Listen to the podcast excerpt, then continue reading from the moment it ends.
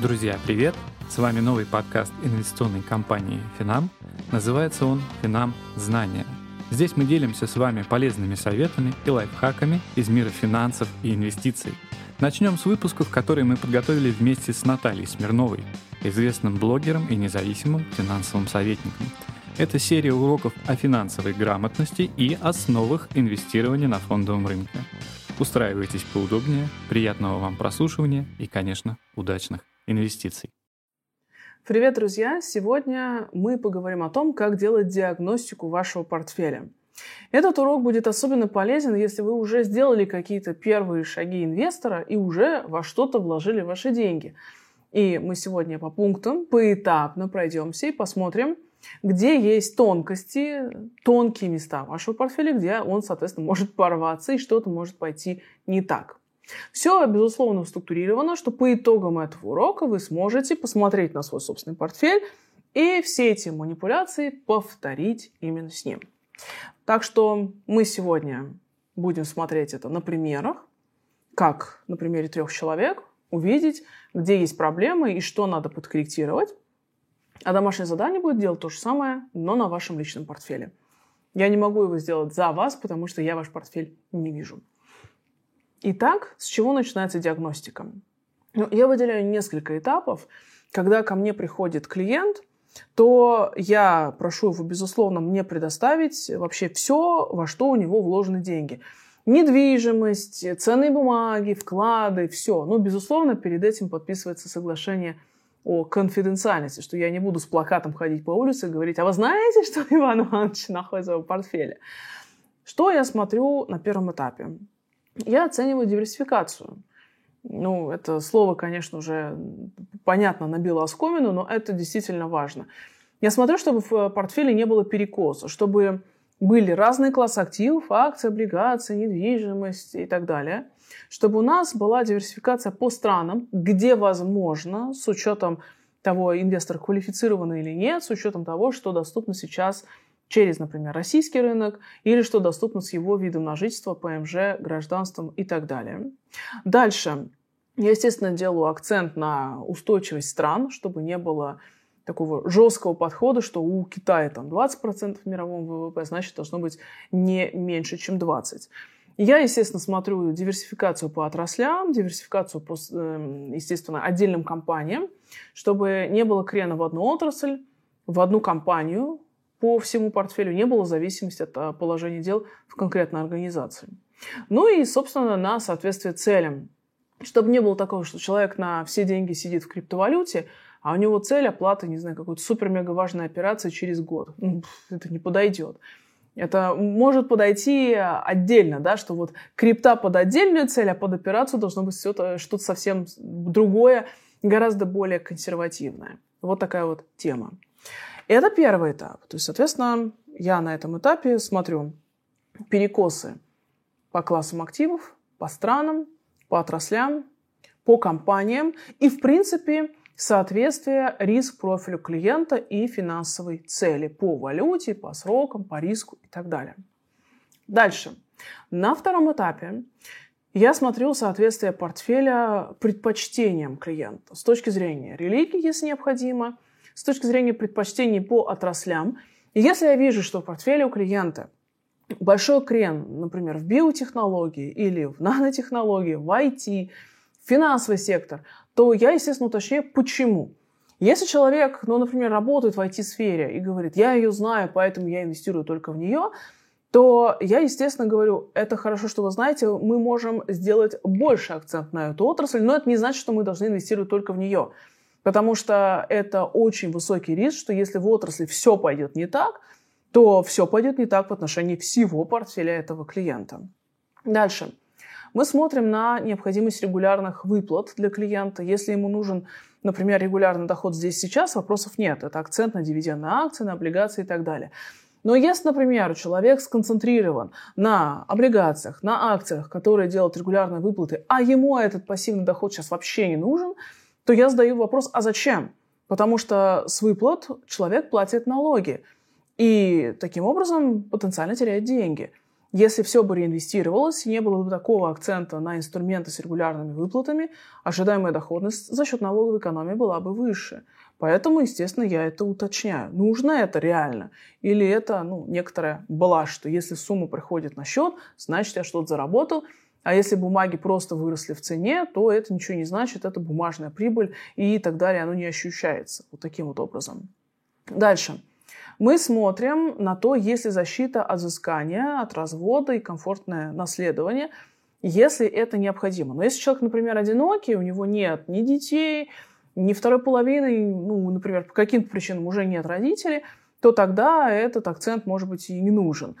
Если человек имеет финансово зависимых людей, если у человека есть риски взыскания и так далее в разных, скажем так, ипостасях по разным причинам, то он имеет смысл человеку сказать, что определенную часть надо покупать, например, через страховые инструменты, а если это крупный капитал, то, например, использовать такие инструменты, как траст, личный фонд и так далее. Дальше мы смотрим, в принципе, в отношении наличия у клиента ВНЖ, ПМЖ, гражданства разных стран в плане того, чтобы оценить, насколько рискованно или не рискованно работать с зарубежными для него инструментами, и если он находится в стране, которая находится, в свою очередь, под достаточно жесткими санкциями.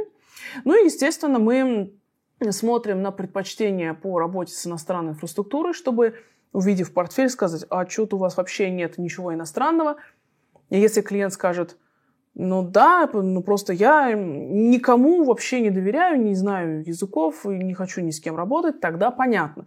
Но если такого антагонизма нету, то тогда вполне себе имело бы смысл добавить в портфель просто иностранный счет и на него покупать иностранные инструменты. Ну и, естественно, мы смотрим еще по налоговой оптимизации. Если, например, я вижу, что у человека есть, например, акция, компания, которая зарегистрирована в Нидерландах, она платит дивиденды. Я знаю, что между Россией и Нидерландами уже нет соглашения об избежании двойного налогообложения. Из дивидендов он платит налоги и там, и здесь. И я предлагаю ему э, инвестировать в российскую компанию аналогичной отрасли, которая тоже платит дивиденды, но с них будет платиться налог 13% только в России. И вот э, таким образом я прохожу абсолютно все инструменты в портфеле клиента – и смотрю, есть ли варианты по налоговой оптимизации. Может быть, я могу их заменить на что-то, где человек будет платить меньше налогов, ну и таким образом получится, что человек будет зарабатывать больше, не увеличивая общий уровень риска. И третий этап, я смотрю на портфель в целом и оцениваю надежность инфраструктуры. Если, например, я вижу, что человек через российского брокера покупает огромное количество иностранных бумаг, американских, то ну, пока это работает, все классно, но я потенциально клиенту указываю, друзья, вот здесь у вас может порваться, потому что если санкционное давление, например, возникнет, и так получится, что России вообще будет отрезан доступ на рынки недружественных стран, то тогда у вас это все может заморозиться с непонятными последствиями. Давайте мы через российского брокера будем брать тех, кого не могут заморозить. А если хотите недружественные бумаги, тогда это надо брать через иностранных брокеров. И давайте разграничим. Или, например, я вижу, что человек работает через брокера, допустим, у которого по какой-то причине резко возрастает э, роль государства в его капитале. Я начинаю предупреждать, что здесь возможны санкционные риски там, по такому-то, такому-то, такому-то основанию. И еще вариант. Человек работает через брокера, который крайне мелкий, эм, у него, ну, скажем так, сомнительная репутация на рынке. Были варианты, когда он долго выплачивал клиентам, возвращал клиентам деньги. Я клиенту тоже уведомляю, говорю, вы работаете через эм, очень сомнительного профучастника. Я рекомендую все перевести в профучастника, в брокера с нормальной репутацией, одного из крупнейших, вот, например, такого-то. И Таким образом, мы делаем рекомендацию по инфраструктуре. Возможно, что состав бумаг не изменится. Дальше. Если у человека есть какие-то заблокированные ценные бумаги, я даю апдейт, э, что сейчас с ними, и оцениваю вероятность разблокировки. Если там вообще просто сидя сам открою, ничего не понятно, тогда мы считаем, что их нет, и считаем, что разблокировка – это дела очень-очень далекие. Если на сегодняшний момент уже понятно, что варианты разблокировки уже прям очевидны, то тогда я считаю, что эти активы есть. И если, например, у клиента большая доля заблокирована в портфеле на бумаге американских компаний, и я считаю, что вероятность разблокировки очень высокая, то я считаю, что доля Америки в портфеле клиента высокая. И если я буду сейчас еще на новые деньги что-то рекомендовать докупать, мне нужно учитывать, что это есть. То есть я не считаю, что этого нет, это заблокировано и потеряно безвозвратно. Ну и, естественно, я оцениваю доступность рынка для данного человека, исходя из его гражданства, резидентства, квалификации. И даю варианты, что он можно дополнительно докупить. Ну и, естественно, учитываю его планы пополнения, потому что если он сейчас сидит на условно на все деньги в китайских бумагах, то на новые деньги, если он не готов из этих китайских выходить, я буду рекомендовать как раз докупать все, кроме Китая. Если человек сейчас сидит э, на крупную сумму в облигациях, но он готов к риску, то на новые деньги я могу уже рекомендовать ему докупать акции. Вот такие этапы я в плане диагностики прохожу для того, чтобы дать конкретные рекомендации, что в текущем портфеле надо бы поменять. А теперь я предлагаю, чтобы мы прошлись по трем ситуациям и закрепили этот материал. Вот у нас, например, ситуация. Человеку 40 лет, у него инвестиции сделаны на 7 миллионов рублей. Цель – пенсия через 20 лет, то есть 60 лет. Он готов э, еще довносить по 50 тысяч рублей ежемесячно. Риск у него умеренный, то есть не совсем консерватор, но и не сильно готов рисковать. Э, живет в России, планирует жить в Российской Федерации. На сегодняшний момент все 7 миллионов у человека вложены в инвестиционные фонды, которые полностью заблокированы. Он ничего с ними сделать не может. Это фонды на американские и на китайские акции. 50 на 50.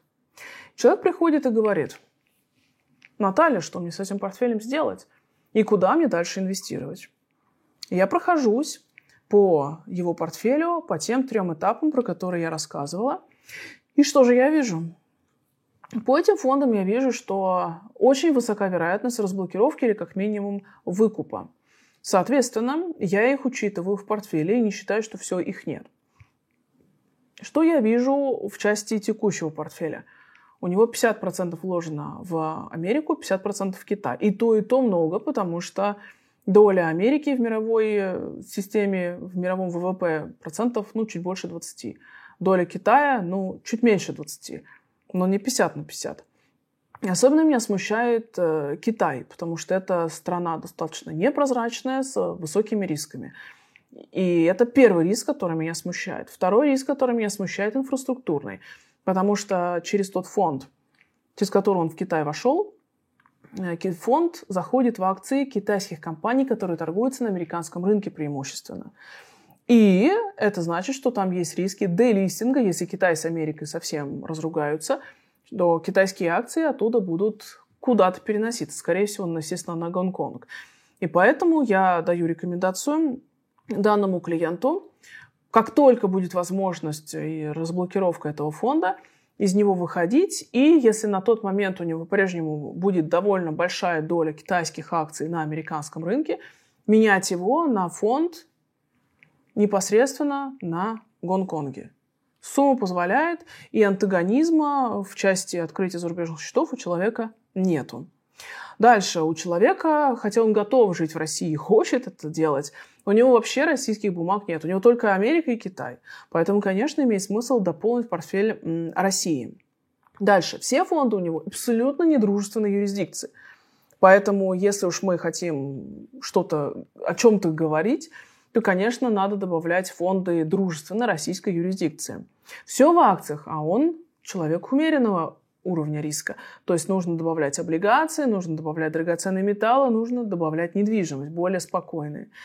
И поэтому с учетом этих вводных, что я ему бы посоветовала, на 50 тысяч рублей докупать фонды российских акций, российских облигаций, можно смотреть в сторону фонда, например, на золото, на небольшую часть, процентов 10.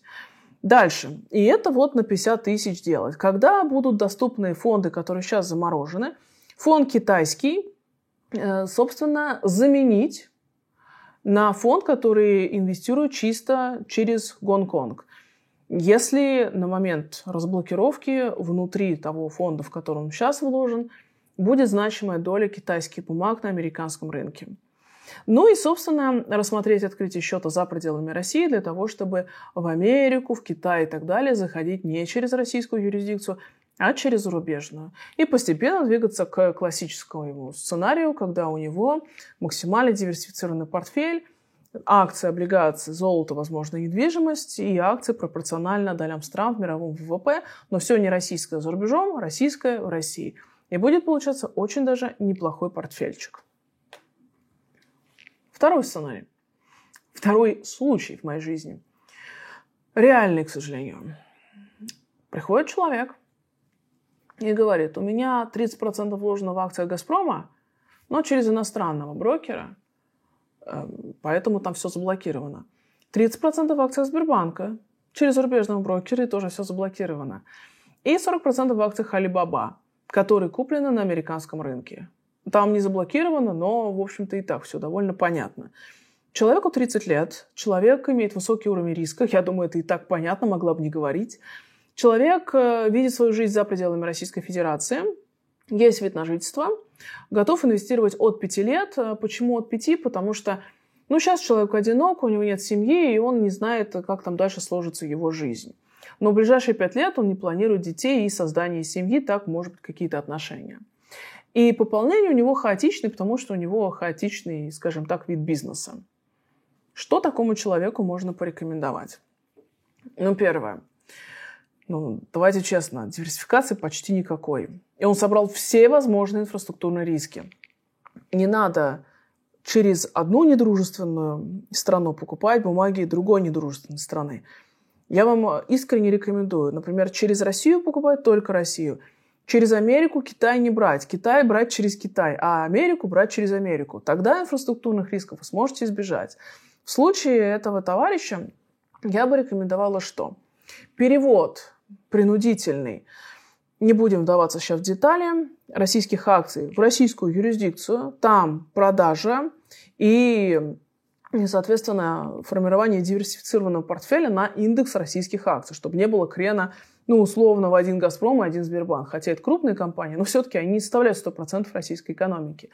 Что касается Алибабы, эта бумага куплена человеком на американском рынке с рисками делистинга, что она будет снята с, России, с американского рынка и, собственно, перенесена на китайский, ну, на Гонконг, соответственно. В итоге мы понимаем, что если человек покупает китайскую бумагу на американском рынке, и она может оттуда быть снята, то зачем? Проще покупать в дальнейшем китайские бумаги на Гонконге напрямую. Благо у человека есть ВНЖ, есть возможность инвестировать через зарубежный счет. Он у него уже есть.